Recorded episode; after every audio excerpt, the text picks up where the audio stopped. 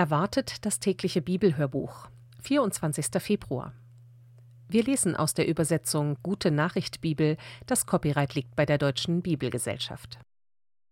Aus dem dritten Buch Mose lesen wir Kapitel 15, Vers 1 bis Kapitel 16, Vers 19.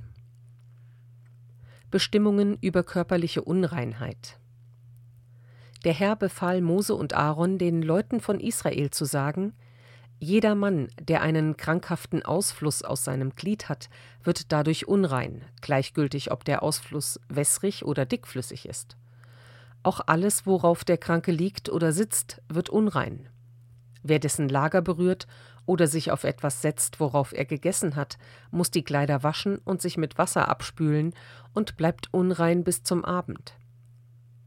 Dasselbe gilt, wenn einer den Kranken selbst berührt, von ihm bespuckt wird, etwas berührt oder wegträgt, worauf dieser gesessen hat, oder wenn er von dem Kranken angefasst wird, ohne dass dieser sich zuvor die Hände gewaschen hat. Auch der Sattel, auf dem der Kranke reitet, wird unrein. Ein Tongefäß, das der Kranke berührt, muss zerschlagen, ein Holzgefäß muss mit Wasser abgespült werden. Wird der Kranke von seinem Ausfluss geheilt, so wartet er noch sieben Tage. Dann wäscht er seine Kleider, spült seinen Körper mit frischem Wasser ab und ist wieder rein. Am achten Tag nimmt er zwei Turteltauben oder zwei andere Tauben und tritt damit vor den Herrn am Eingang des heiligen Zeltes. Die Tauben gibt er dem Priester. Der opfert die eine als Sühneopfer, die andere als Brandopfer und bringt so zwischen dem Kranken und dem Herrn alles wieder in Ordnung. Hat ein Mann im Schlaf einen Samenerguss, so muss er seinen ganzen Körper mit Wasser abspülen und ist bis zum Abend unrein. Jedes Kleidungsstück oder Fell, woran etwas von dem Samen gekommen ist, muss mit Wasser gereinigt werden und ist unrein bis zum Abend. Hat er den Samenerguss im Verkehr mit einer Frau, so müssen sich beide mit Wasser abspülen und bleiben bis zum Abend unrein. Wenn eine Frau ihre monatliche Blutung hat, ist sie sieben Tage lang unrein. Jeder, der sie berührt, wird unrein bis zum Abend. Auch alles, worauf sie sich während dieser Zeit legt oder setzt, wird unrein. Wer ihr Lager oder etwas, worauf sie gesessen hat, berührt, muss seine Kleider waschen, sich selbst mit Wasser abspülen und bleibt bis zum Abend unrein. Auch wer irgendetwas auf ihrem Lager oder ihrer Sitzgelegenheit berührt, wird unrein bis zum Abend. Hat ein Mann während dieser Zeit mit ihr Geschlechtsverkehr, wird er selbst für sieben Tage unrein. Jedes Lager, auf dem er liegt, wird unrein. Dauert die monatliche Blutung länger als sieben Tage oder hat eine Frau außerhalb ihrer Periode einen Ausfluss, der längere Zeit anhält, so ist sie während dieser Zeit genauso unrein wie während ihrer Monatsblutung.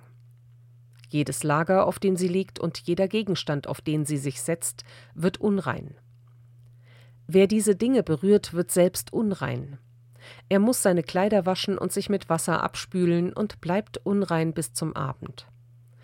Wird sie von dem Ausfluss geheilt, so wartet sie noch sieben Tage und ist dann wieder rein.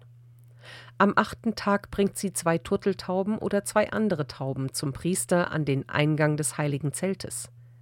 Der Priester opfert die eine als Sühneopfer, die andere als Brandopfer und bringt so zwischen der Kranken und dem Herrn alles wieder in Ordnung. Abschließend sagte der Herr zu Mose und Aaron: schärft den Leuten von Israel ein, dass sie diese Reinheitsvorschriften beachten. Denn wenn sie in unreinem Zustand meiner Wohnung, die mitten in ihrem Lager ist, nahe kommen, müssen sie sterben. Nach diesen Anordnungen ist zu verfahren, wenn jemand, ob Mann oder Frau, einen Ausfluss aus seinem Geschlechtsteil hat oder wenn ein Mann mit einer Frau schläft, die ihre monatliche Blutung hat. Bestimmungen für den Versöhnungstag. Nachdem die beiden Söhne Aarons gestorben waren, weil sie sich dem Herrn auf eigenmächtige Weise genähert hatten, sagte der Herr zu Mose Sag deinem Bruder Aaron, dass er nur zu bestimmten Zeiten durch den Vorhang in das innerste Heiligtum, das Allerheiligste gehen darf. Sonst muss er sterben. Denn dort zeige ich mich in einer Wolke über der goldenen Deckplatte, die auf der Bundeslade liegt. Er darf auf keinen Fall hineingehen, bevor er einen Stier als Sühneopfer und einen Schafbock als Brandopfer dargebracht hat. Zuerst soll er sich waschen und besondere Kleider anziehen. Ein Priesterhemd und Kniehosen, Turban und Gürtel, alles aus einfachem Leinen. Dann lässt er sich von der Gemeinde Israel zwei Ziegenböcke als Sühneopfer und einen Schafbock als Brandopfer geben. Er selbst hält als Sühneopfer für die eigene Schuld und die Schuld seiner Familie den Stier bereit. Die beiden Böcke bringt er zu mir an den Eingang des heiligen Zeltes. Das Los soll entscheiden, welcher Bock mir und welcher Asasel gehört. Der Bock, den das Los für mich bestimmt, wird mir von Aaron als Opfer für die Schuld des Volkes dargebracht, der andere soll lebend vor mich gestellt und mit der Schuld des Volkes beladen zu Asasel in die Wüste getrieben werden. Zuvor aber muss Aaron den Stier opfern, damit seine Schuld und die seiner Familie weggeschafft wird. Nachdem er das Tier geschlachtet hat, nimmt er eine Pfanne voll glühender Kohlen vom Altar vor dem heiligen Zelt und dazu zwei Handvoll zerstoßenen Weihrauch und geht damit durch den Vorhang in das Allerheiligste. Dort streut er den Weihrauch auf die Glut, damit der aufsteigende Rauch die Deckplatte über der Lade mit dem Bundesgesetz verhüllt und er nicht sterben muss. Dann holt er etwas von dem Blut des geschlachteten Stieres und sprengt es mit dem Finger einmal gegen die Vorderseite der Deckplatte und siebenmal vor ihr auf die Erde. Dann schlachtet er den Ziegenbock, der als Sühneopfer für die Schuld des Volkes bestimmt ist, bringt sein Blut hinter den Vorhang und sprengt davon auf die Deckplatte der Lade und vor ihr auf die Erde, genauso wie er es mit dem Blut des Stieres gemacht hat. Auf diese Weise reinigt er das Allerheiligste, das durch die Sünden der Israeliten befleckt worden ist, und anschließend reinigt er das ganze heilige Zelt, das mitten im Lager der Israeliten steht und durch ihre Verfehlungen unrein wird. Niemand darf im heiligen Zelt anwesend sein, während Aaron in das Allerheiligste geht und für sich, seine Familie und ganz Israel diese Sühnehandlung vollzieht. Anschließend geht Aaron zum Altar, der vor dem heiligen Zelt steht, und reinigt auch ihn. Er bestreicht die Hörner des Altars mit dem Blut der beiden Opfertiere und sprengt mit dem Finger siebenmal Blut an den Altar. Auf diese Weise reinigt er ihn von der Befleckung durch die Sünden des Volkes. Wir lesen aus dem Matthäusevangelium Kapitel 13, Vers 54 bis Kapitel 14, Vers 12. Jesus in Nazareth. Jesus kam in seine Heimatstadt und lehrte in der Synagoge, und die Leute, die ihn hörten, waren sehr verwundert. Woher hat er diese Weisheit? fragten sie einander, und woher die Kraft, solche Wunder zu tun? Ist er nicht der Sohn des Zimmermanns? Ist nicht Maria seine Mutter und sind nicht Jakobus, Josef, Simon und Judas seine Brüder? Leben nicht auch seine Schwestern alle hier bei uns? Woher hat er dann das alles? Darum wollten sie nichts von ihm wissen. Aber Jesus sagte zu ihnen, ein Prophet gilt nirgends so wenig wie in seiner Heimat und in seiner Familie. Weil sie ihm das Vertrauen verweigerten, tat er dort nur wenige Wunder.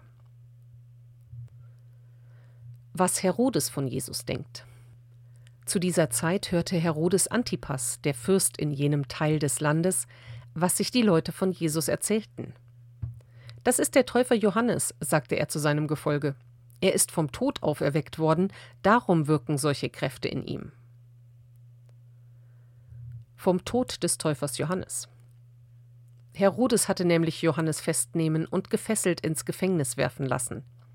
Der Grund dafür war, Herodes hatte seinem Bruder Philippus die Frau, Herodias, weggenommen und sie geheiratet. Johannes hatte ihm daraufhin vorgehalten, das Gesetz Gottes erlaubt dir nicht, sie zu heiraten.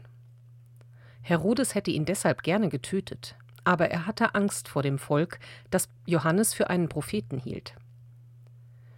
Als nun Herodes Geburtstag hatte, tanzte die Tochter von Herodias vor den Gästen.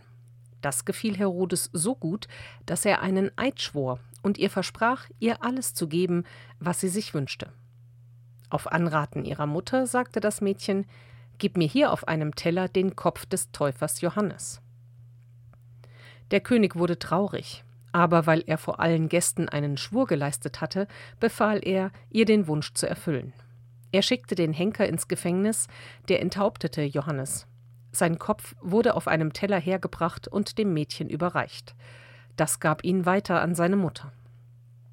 Die Jünger von Johannes holten den Toten und begruben ihn. Danach gingen sie zu Jesus und berichteten ihm, was geschehen war. Aus Psalm 40 lesen wir die Verse 11 bis 18. Was du getan hast, behalte ich nicht für mich. Ich bezeuge es allen, dass du treu bist und hilfst. Ich will der Gemeinde nicht verschweigen, wie gütig und zuverlässig du bist. Herr, du wirst mir dein Erbarmen nicht entziehen. Deine Güte und Treue werden mich stets bewahren. Von allen Seiten überfällt mich das Unglück, ich kann nicht zählen, wie oft es zuschlägt. Meine Verfehlungen haben mich eingeholt. Ich kann nichts anderes mehr sehen, ich habe mehr davon als Haare auf dem Kopf. Darum habe ich allen Mut verloren. Sei gnädig, Herr, rette mich, komm, hilf mir bald. Schimpf und Schande komme über alle, die mir nach dem Leben trachten. Zurückweichen sollen sie und zu Schanden werden, alle, die an meinem Unglück Freude haben. Sie sollen sich entsetzen über ihre Schande, die hämisch rufen, da habt ihr's gesehen. Doch alle, die deine Nähe suchen, sollen über dich jubeln und glücklich sein.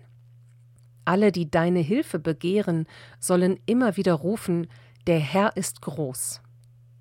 Ich bin arm und wehrlos, Herr, vergiss mich nicht. Du bist doch mein Helfer und Befreier, mein Gott, lass mich nicht länger warten. Aus Sprüche 10 lesen wir noch die Verse 13 und 14. Von den Lippen des Verständigen hört man kluge Worte, aber auf den Rücken des Unverständigen gehört der Stock. Weise reden nicht von ihrem Wissen, aber Unverständige reden plötzliches Unheil herbei.